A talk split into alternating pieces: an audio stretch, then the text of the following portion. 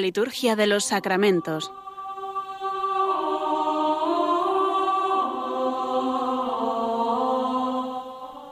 Con el Padre Juan Manuel Sierra.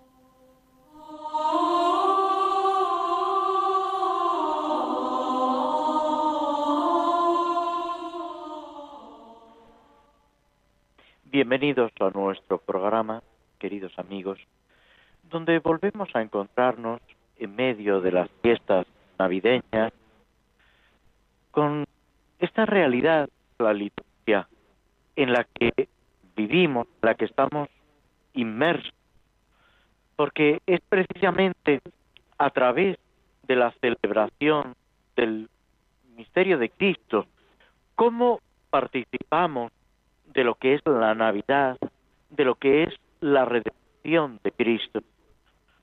Tenemos que acercarnos llenos de fe, de esperanza y viviendo en la caridad.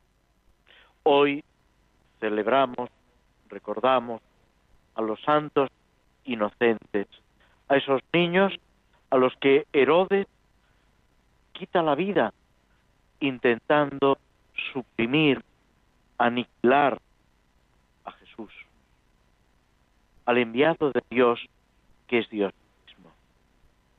Esta realidad eh, se sigue repitiendo a lo largo de la historia, porque sigue habiendo personas que intentan por todos los medios eliminar a Jesucristo eliminar esa acción de Dios y no dudan en asesinar, matar, machacar, especialmente a los más inocentes, a los más indefensos.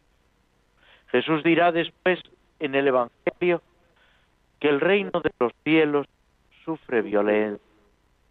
Es necesario unirnos a Cristo en esa confesión en ese testimonio para, como dice San Pablo, vencer el mal a fuerza de bien. Toda la vida de Cristo, desde el nacimiento, está marcado por el sufrimiento, por la injusticia que sufre y al mismo tiempo por la victoria que Él realiza con la mansedumbre, la paz la entrega de sí mismo. Y esto es lo que también celebramos en los santos, que en estos días se celebran San Esteban, San Juan Evangelista, que coincidió con el domingo, Santo Tomás Becket, San Silvestre, y también con los que van a seguir ya los primeros días de enero.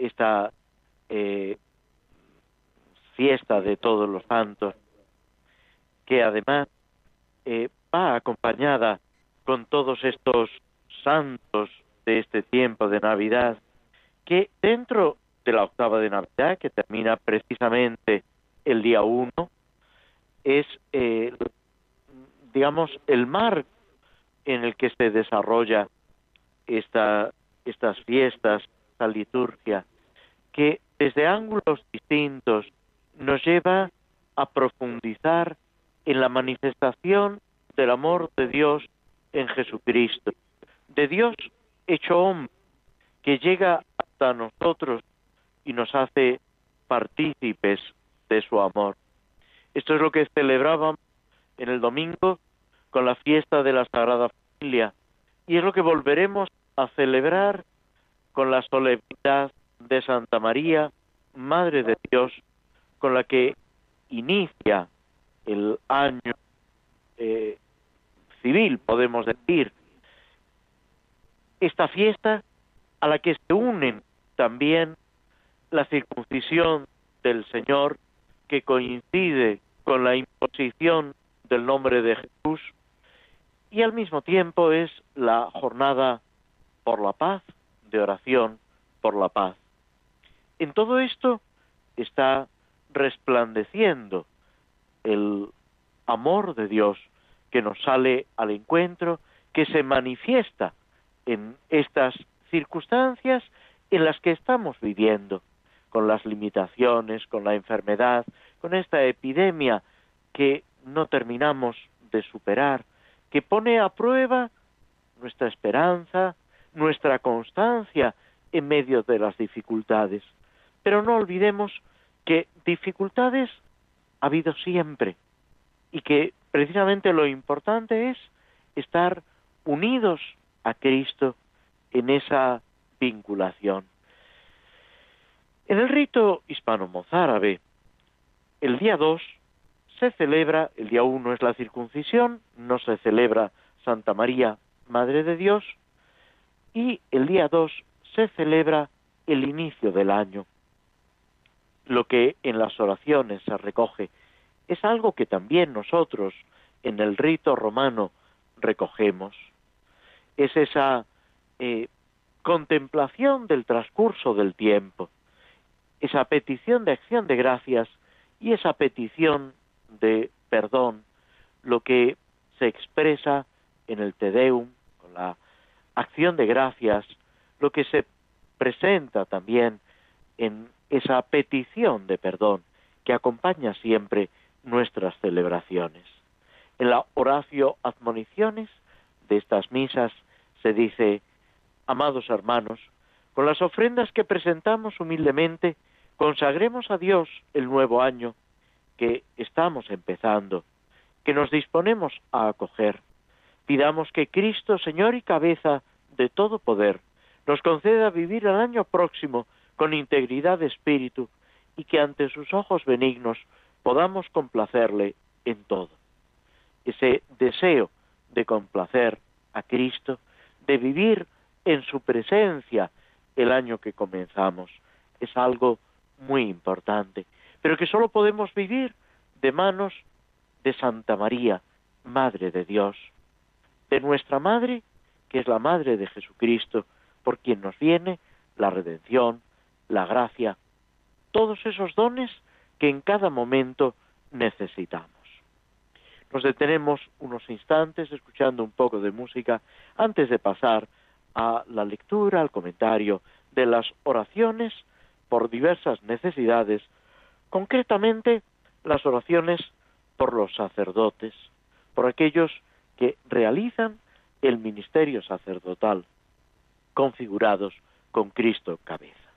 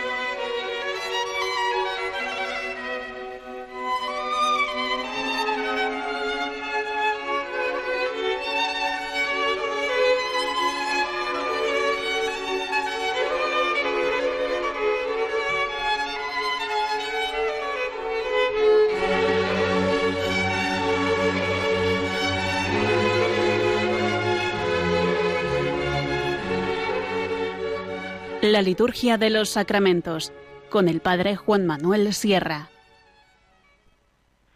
En el tiempo de Navidad sale mm, de una forma recurrente la idea de la pasión. Todo el misterio de la salvación de Cristo va unido y ese sufrimiento, ese camino de dolor, que es un camino redentor, está presente, podemos decir, desde la misma encarnación no digamos ya en la circuncisión, cuando se derrama la sangre de Cristo, anuncio de ese derramamiento de su sangre en la pasión.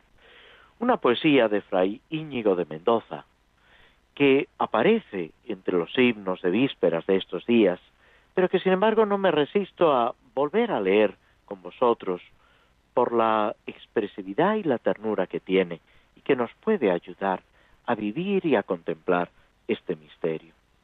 Eres niño y has amor, ¿qué farás cuando mayor? Pues en tu natividad te quema la caridad, en tu varonil edad, ¿quién sufrirá su calor? Eres niño y has amor, ¿qué farás cuando mayor? Será tan vivo su fuego que con importuno ruego, por salvar al mundo ciego, te dará mortal dolor. Eres niño y has amor, ¿qué farás cuando mayor? Arderá tanto tu gana que por la natura humana querrás pagar su manzana con muerte de malhechor. Eres niño y has amor, ¿qué farás cuando mayor? Oh amor digno de espanto, pues en este niño santo has de pregonarte tanto, cantemos a su loor. Eres niño y has amor, ¿qué farás cuando mayor? Pues este misterio de la redención de Cristo es precisamente lo que están llamados a realizar los sacerdotes en los sacramentos, sobre todo en la celebración de la Eucaristía, pero también con su propia vida.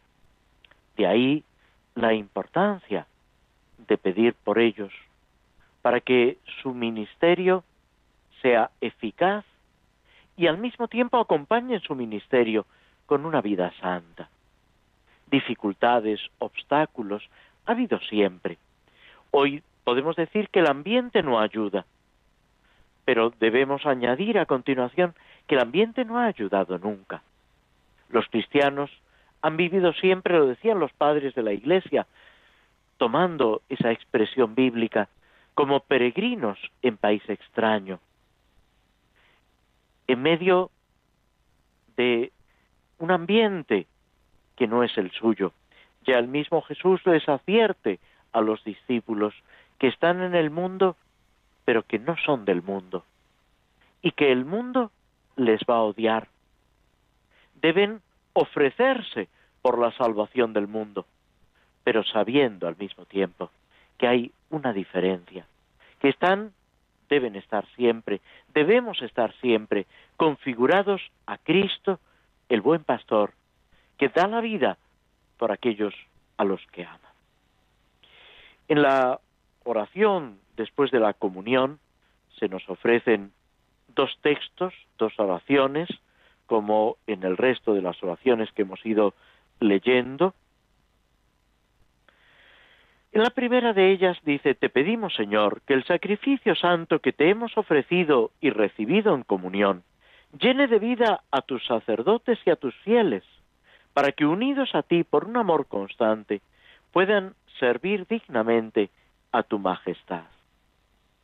Se pone en primer lugar ante nosotros la comunión, esa unión profunda con Cristo, algo que de otra forma, pero estamos viviendo en los misterios de la Navidad, esa comunión con Cristo en la contemplación, en ese descubrimiento de su amor, de la gracia que se derrama en nuestros corazones. Ese sacrificio santo de Cristo, ofrecido y recibido, en las oraciones sobre las ofrendas se repite muchas veces, te ofrecemos lo que tú mismo nos has dado. Ofrecemos ese don que es Cristo mismo, lo que San León Magno, precisamente en el contexto de la Navidad, denomina admirable comercio, admirable intercambio. Dios que se hace hombre para que el hombre pueda hacerse Dios. Dios que asume una naturaleza humana para que nosotros participemos de su ser divino, de su naturaleza divina. Es verdad que esa participación no es lo mismo en Cristo y en nosotros, pero sí que es verdad que hay un intercambio y hay un participar por adopción del ser mismo de Dios. Y es lo que debe estremecernos, asombrarnos y colmarnos al mismo tiempo de alegría. Y esta comunión, este sacrificio que hemos recibido, debe llenar de vida. ¿Qué vida? La vida divina, la vida que Dios nos comunica. No estamos aquí hablando tanto de la vida natural cuanto de la vida sobrenatural, de ese don de Dios que es la gracia, que llega hasta nosotros por la redención de Cristo, para que llene de vida la comunión, la Eucaristía, a los sacerdotes y a los fieles, a todo el pueblo de Dios. De forma distinta, sí, es verdad, porque los sacerdotes están actuando en el ejercicio de su ministerio, configurados a Cristo cabeza, ofrecidos con Cristo por la santificación de los hermanos. Pero al mismo tiempo, todos los fieles participan de ese sacrificio de Cristo y todos los fieles están llamados a vivir la vida de Cristo en ellos. Y a través de la comunión, a través de ese recibir a Cristo en la Eucaristía, se da una verdadera transformación no sólo de los sacerdotes, sino de todos los fieles que reciben a Cristo en la Eucaristía. Por eso es tan importante recibir a Cristo con frecuencia. Por eso el Papa San Pío X, a principios del siglo XX, insiste en la comunión frecuente y vuelve a presentarnos, a pedirnos esa comunión de los niños en cuanto es posible, en cuanto han adquirido el uso de razón y pueden distinguir, pueden comprender lo que están realizando, que reciben a Cristo mismo, Cristo real y sustancialmente presente en las especies sacramentales, en el pan y en el vino, que ya no son pan y vino, sino el cuerpo y la sangre de Cristo. Todo Cristo presente en alma, cuerpo, divinidad, que se nos da como alimento y que nos hace partícipes de su vida divina. Y esto tiene un efecto para cada uno de nosotros, los sacerdotes, los fieles, para toda la Iglesia. Unirnos al Señor en un amor constante. Es constante por parte de Dios.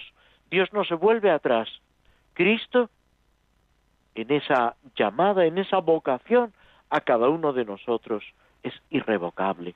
Es necesario, eso sí, que cada uno de nosotros responda con generosidad y con constancia pedir al Señor la perseverancia, como dice también el Evangelio, que si hemos puesto la mano en el arado, que no volvamos la vista atrás, que nos ilusionemos en ese seguimiento de Cristo, en esa compañía del Señor a nuestro lado, y sirvamos dignamente a su majestad, a la grandeza de Dios, para que descubramos esa grandeza de Dios y vivamos conforme a ella, haciendo todo lo que está en nuestras manos.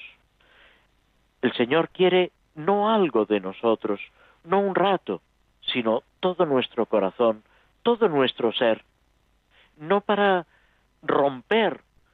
personas que nos rodean, con las personas a las que queremos, sino todo lo contrario, para que nuestra caridad sea realmente lo que debe ser, para que nuestro amor sea completo, para que nuestro amor sea generoso, eficaz, para que pueda dar fruto abundante en medio de nuestras limitaciones y en medio, como decimos también en la liturgia, de las vicisitudes de este mundo. La oración última, la oración segunda que se ofrece para después de la comunión, eligiendo entre una u otra, nos habla de nuevo, como es muy corriente en las oraciones para después de la comunión, del alimento que hemos recibido del cuerpo de Cristo en la Eucaristía, dicho de otra forma, Cristo mismo que se nos da como alimento. Dice la oración, la víctima que hemos ofrecido y recibido, Señor, llene de vida a tus sacerdotes y a tus fieles, para que unidos a ti por un amor constante, merezcan servir dignamente a tu majestad. Si os fijáis, es muy parecida a la, a la anterior. Tiene sus matices. Empieza hablando de la víctima. Cristo es sacerdote y víctima. Cristo se inmola en la cruz, pero podemos decir que toda la vida de Cristo, desde la encarnación, es también una inmolación. Es lo que San Juan subraya en su Evangelio, como esa encarnación de Cristo es el mayor abajamiento de Dios, del Hijo de Dios, que asume esa naturaleza humana a pesar de nuestros desprecios. El llamado prólogo de San Juan, que se lee en las en el Evangelio del día de Navidad y del día uno, vino a los suyos y no lo recibieron, pero a los que lo recibieron les da ese nacer del agua y del espíritu, ese participar de la naturaleza divina, ese llegar a ver a Dios visiblemente. Termina ese prólogo de San Juan diciendo, a Dios nadie lo ha visto jamás. El Hijo unigénito que está en el seno del Padre es quien nos lo ha dado a conocer. Y en dos momentos de ese prólogo se hace referencia a Juan Bautista, que prepara, que dispone, que no es él la luz, sino testigo de la luz, testigo de la verdad, que es el que nos introduce en ese conocimiento, en esa comprensión del misterio de Cristo, que es el misterio de la salvación. Pero todo esto dentro de ese ofrecimiento de Cristo como víctima al Padre por nuestra redención, para el perdón de nuestros pecados. Y esto es lo que ofrecemos y recibimos en la Eucaristía, que es verdadero sacrificio, ese aspecto sacrificial. Por eso, al hablar de víctima, de sacrificio santo, se puede decir que es un paralelismo, aunque con sus matices, con sus eh, aspectos que enriquecen. Y en los dos casos, los verbos que se utilizan, ofrecer y recibir, coinciden. Luego, se pide, y aquí la petición es la misma, que llene de vida a los sacerdotes y a los fieles a todo el pueblo santo de Dios. ¿Para qué? Para que unidos a ti por un amor constante, y vuelve a coincidir plenamente una oración y otra, merezcan servir dignamente a tu majestad. En uno es puedan servir y en otro es merezcan servir. Se puede decir que estamos pidiendo lo mismo, reconociendo que incluso ese servicio al Señor, ese ministerio que desempeñan los sacerdotes y esa configuración a Cristo por parte de todos los fieles, es una gracia de Dios, algo que en el caso de los sacerdotes se repite una y otra vez, no es una dignidad que yo he recibido para mi propio provecho, sino que es algo que he recibido para el servicio de Cristo, para bien del pueblo de Dios. Esa frase de San Agustín, con vosotros soy cristiano, para vosotros soy obispo. Ese sentido de entrega, ese sentido de ofrecerse por aquellos que te han sido encomendados, cumpliendo las palabras de Cristo, que no ha venido a ser servido, sino a servir, que pide a los apóstoles y en ellos a todos los ministros de su iglesia que sean el último, el servidor de todos. Se ve con una especial claridad en el lavatorio de los pies, en el contexto de la última cena, se puede decir en vísperas de la pasión, de esa entrega cruenta de Cristo. Pero esa actitud que recorre toda la vida de Cristo, que es también propia de la Virgen María, de la Madre de Dios, cuando ante el anuncio del ángel, ante esa petición que el ángel le transmite para que acceda a la encarnación del Verbo, dice, he aquí la esclava del Señor, hágase en mí según tu palabra. Y esa actitud, esa entrega con olvido de nosotros mismos, es lo que el Señor nos pide y al mismo tiempo lo que Él va realizando en nosotros si, si dejamos que actúe, si dejamos que entre hasta lo más profundo de nuestro corazón.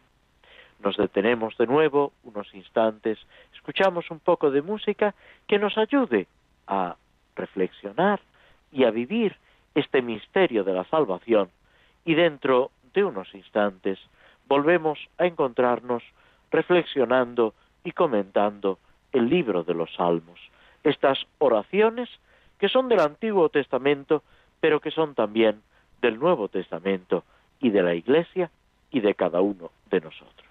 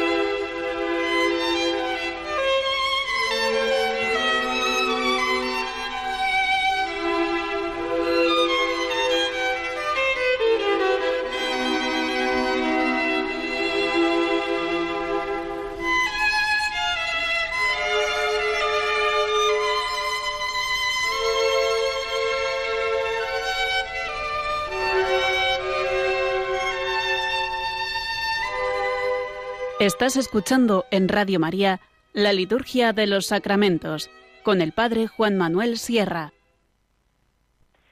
Antes de adentrarnos en el Salmo 33, esta acción de gracias sobre la salvación de Dios, tomamos una poesía sobre la Virgen María, Reina de los Apóstoles. Reina de los Apóstoles, Virgen María, de discípulos maestra soberana, que llenabas su ser cada mañana del amor a Jesús que te rendía.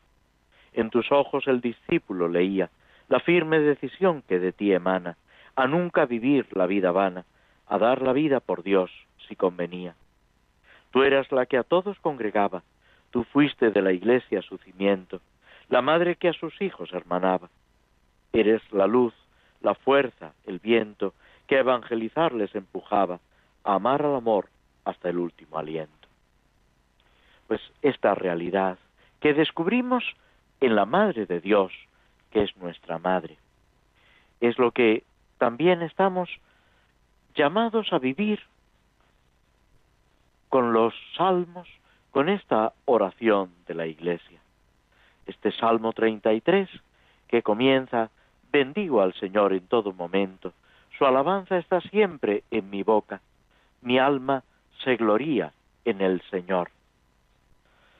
Es esa invitación a la alabanza, ese reconocer la protección divina que llena el corazón de agradecimiento y de alegría.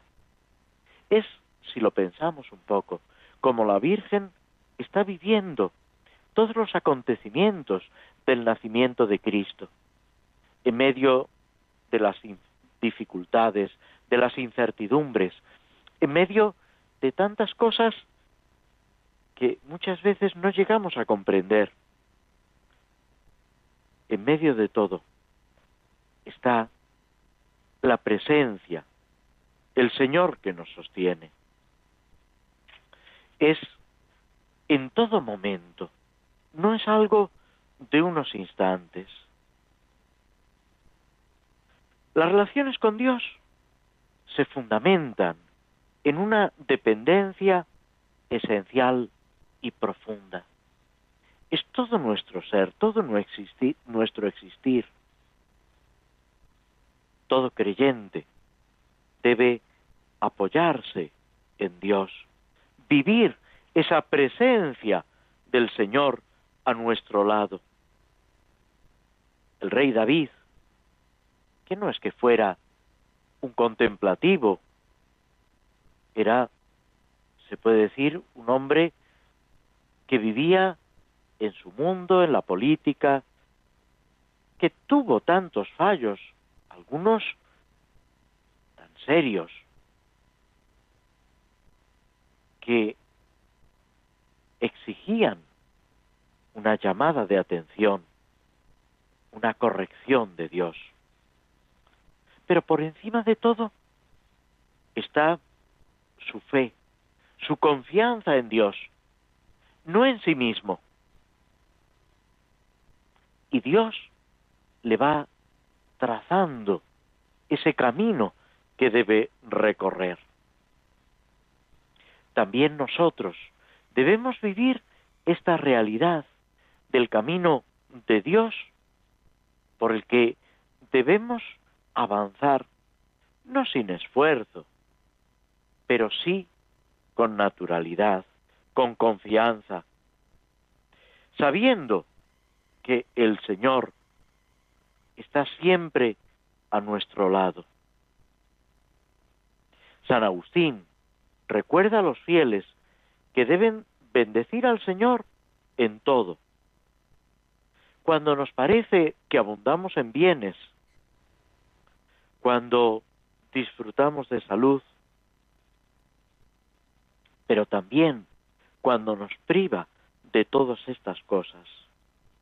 Porque no deja de ser Él quien en unas circunstancias y en otras derrama su bendición sobre nosotros. De ahí esa invitación a la alabanza, a engrandecer el nombre de Dios, a aclamarlo por encima de todo. Proclamad conmigo la grandeza del Señor. Ensalcemos juntos su nombre. Pero todo esto dentro de la humildad, dentro de ese reconocer que por nosotros solos podemos muy poquito. Ese otro salmo que dice, no a nosotros, Señor, no a nosotros, sino a tu nombre da la gloria.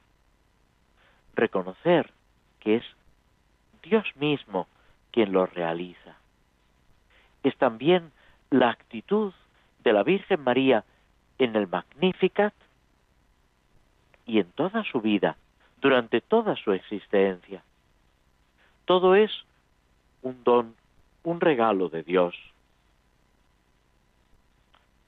La alegría de la fe es un fuego abrasador que enciende de entusiasmo precisamente a los que son humildes.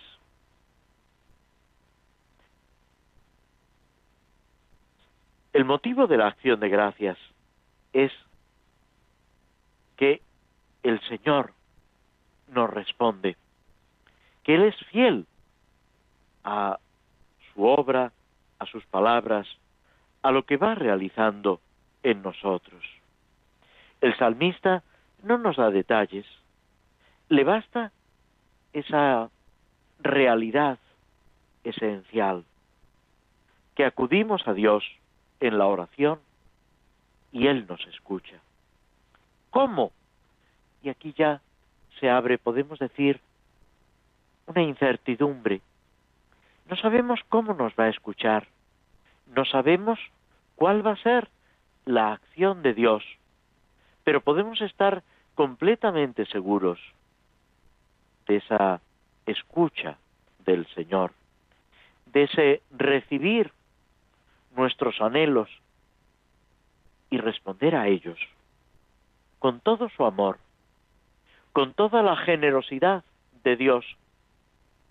San Pablo, exhortando a los primeros cristianos a vivir conscientes de esa generosidad de Dios, llega a decir, si nos ha dado a su Hijo, ¿cómo no nos dará todo con Él? El que no ha perdonado a su propio Hijo para que nosotros tengamos vida, para que nuestra existencia tenga sentido, para que alcancemos esa plenitud que es la vida en Cristo. ¿Cómo no nos lo va a dar todo con Él? De este modo, sin concretar, sin fijarnos en cada aspecto individual, tenemos que vivir esta realidad para todos los creyentes. De ahí esa exhortación a la confianza en Dios, como se nos dice en el versículo sexto. Contempladlo y quedaréis radiantes vuestro rostro no se avergonzará. ¿Qué es contemplarlo? Poner en Dios y solo en Dios nuestra confianza, nuestra mirada, nuestro corazón, en definitiva. Saber que es en Él en quien debemos apoyarnos y así las dificultades, los distintos aspectos de nuestra vida van quedando transformados. Y fijaos bien, esto no quiere decir pasividad, inacción, pereza, sino ser conscientes con humildad de nuestras limitaciones y al mismo tiempo de la riqueza de Dios. San Ignacio de Loyola nos aconsejaba trabajar en las distintas tareas, confiando en Dios, que es el que realiza esa santificación, pero también el que con su providencia va guiando las circunstancias de nuestra vida. El mismo San Ignacio nos invita a descubrir a Dios en todas las cosas y todas las cosas en Dios. Vivir con esa confianza, con ese abandono con el que caminan hacia Belén San José y la Virgen, con esa actitud con las que ellos viven los momentos del nacimiento de Cristo y después la llegada de los pastores, de los magos, la huida a Egipto.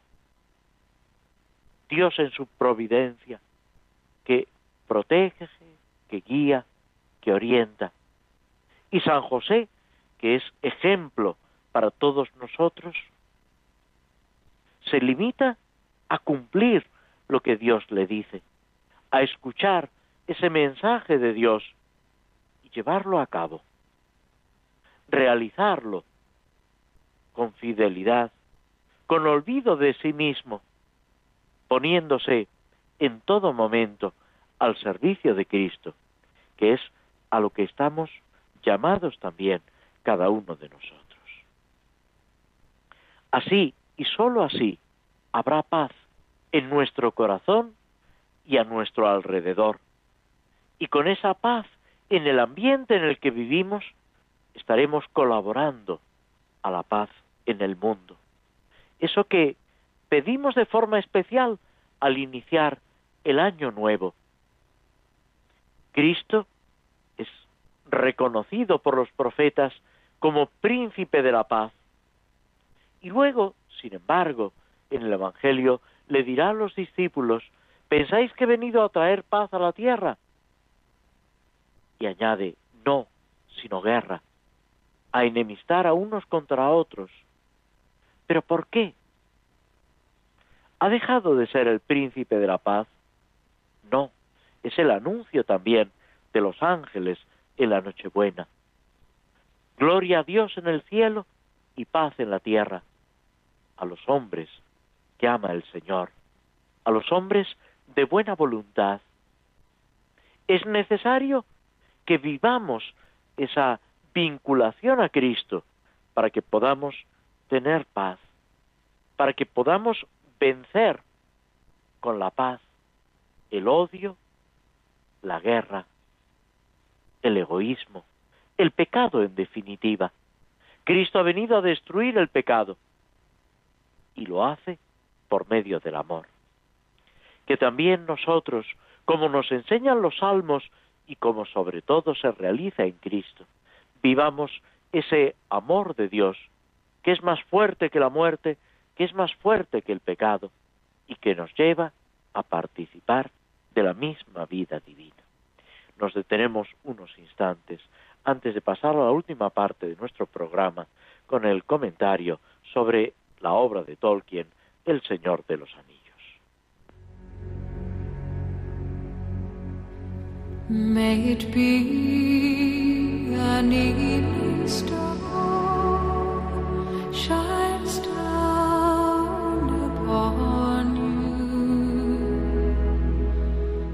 May it be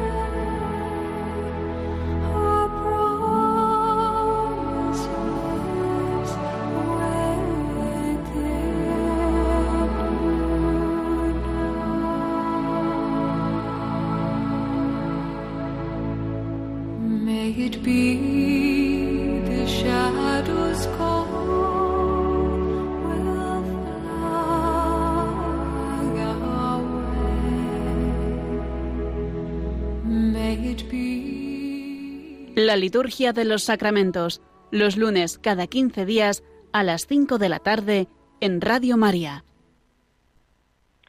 La obra de Tolkien, El Señor de los Anillos, que no deja de ser, lógicamente, una eh, narración fantástica, nos va presentando muchos aspectos que encontramos en nuestra vida y que incluso sirven para nuestra vida espiritual, para la manera en que debemos afrontar ese seguimiento de Cristo, esa lucha contra el pecado, contra el mal, en nuestro propio corazón, en el mundo que nos rodea.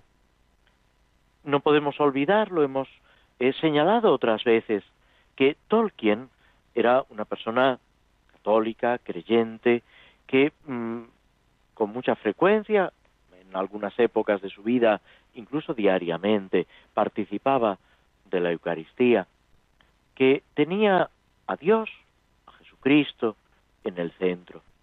No es El Señor de los Anillos una obra religiosa, no pretende darnos una enseñanza de fe, de vida espiritual, pero casi sin querer, el autor va reflejándose, manifestándose en las páginas de este libro, que lo acompaña durante muchos años.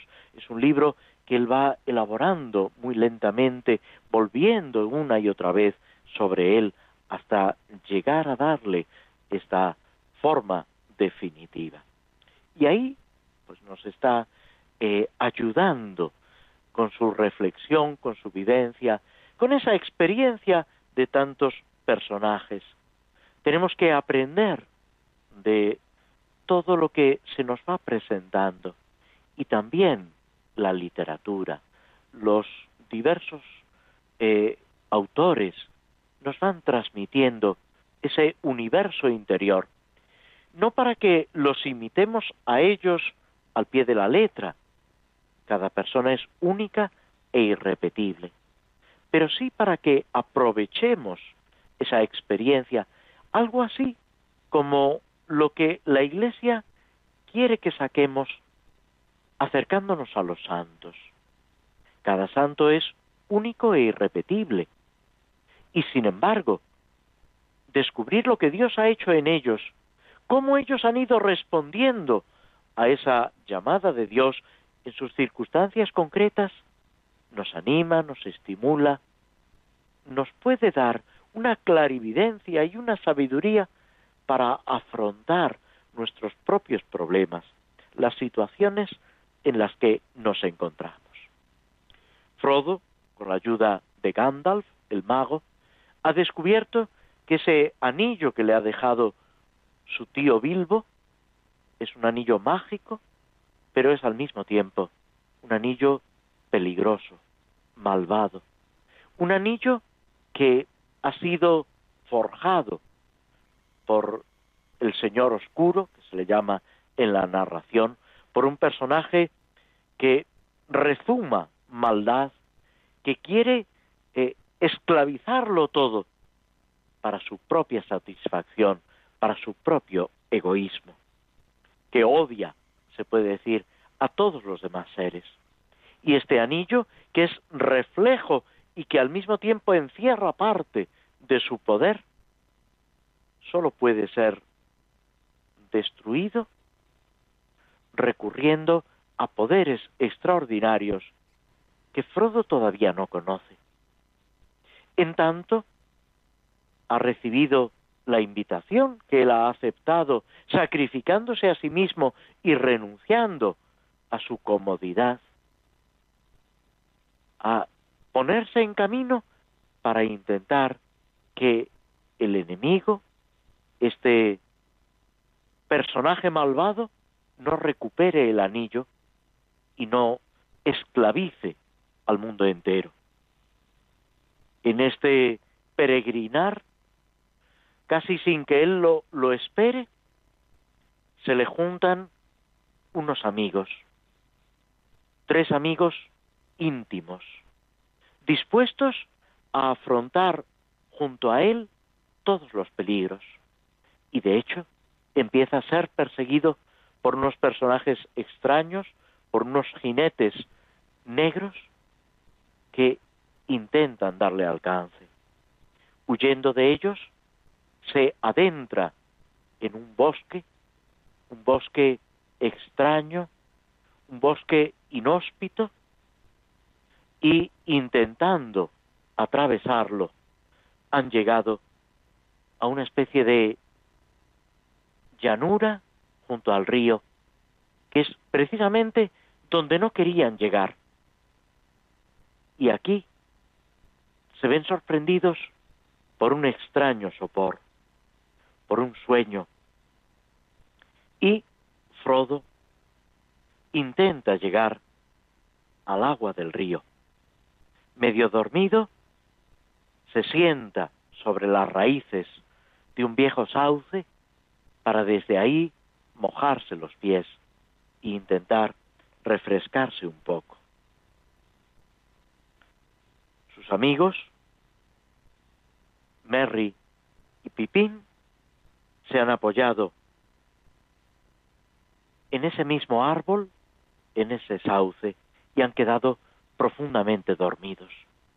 Solamente Sam, el jardinero, podemos decir el ayudante de Frodo, también experimenta ese sueño,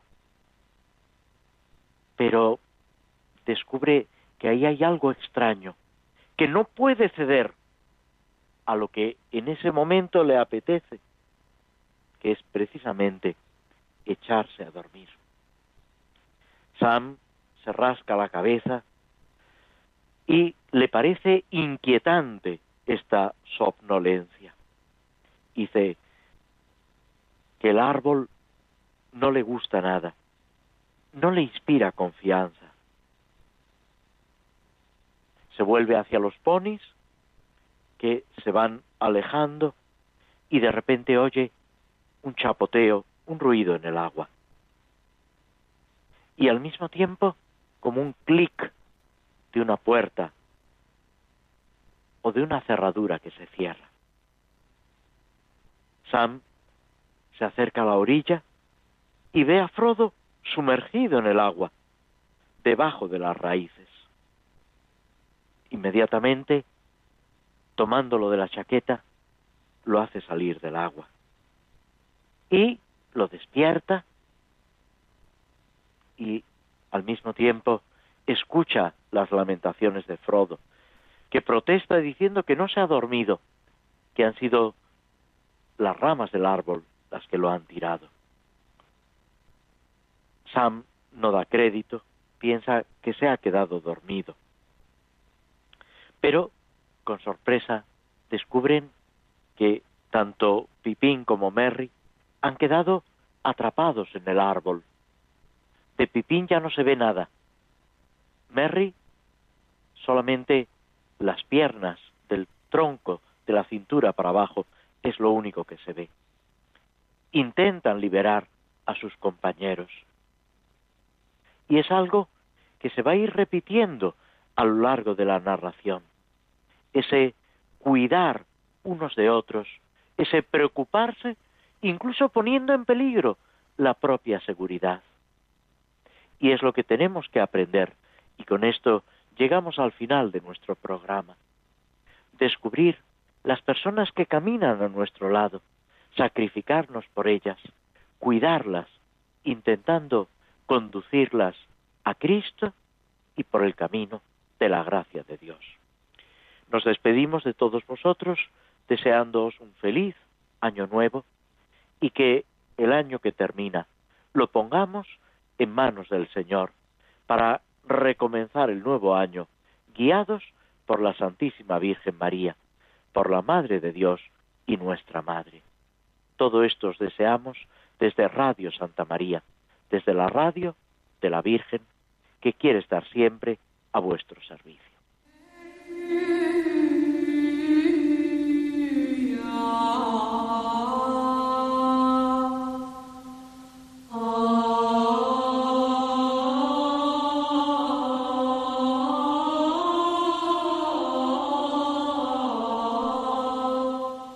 Así concluye en Radio María la Liturgia de los Sacramentos, un espacio dirigido por el Padre Juan Manuel Sierra.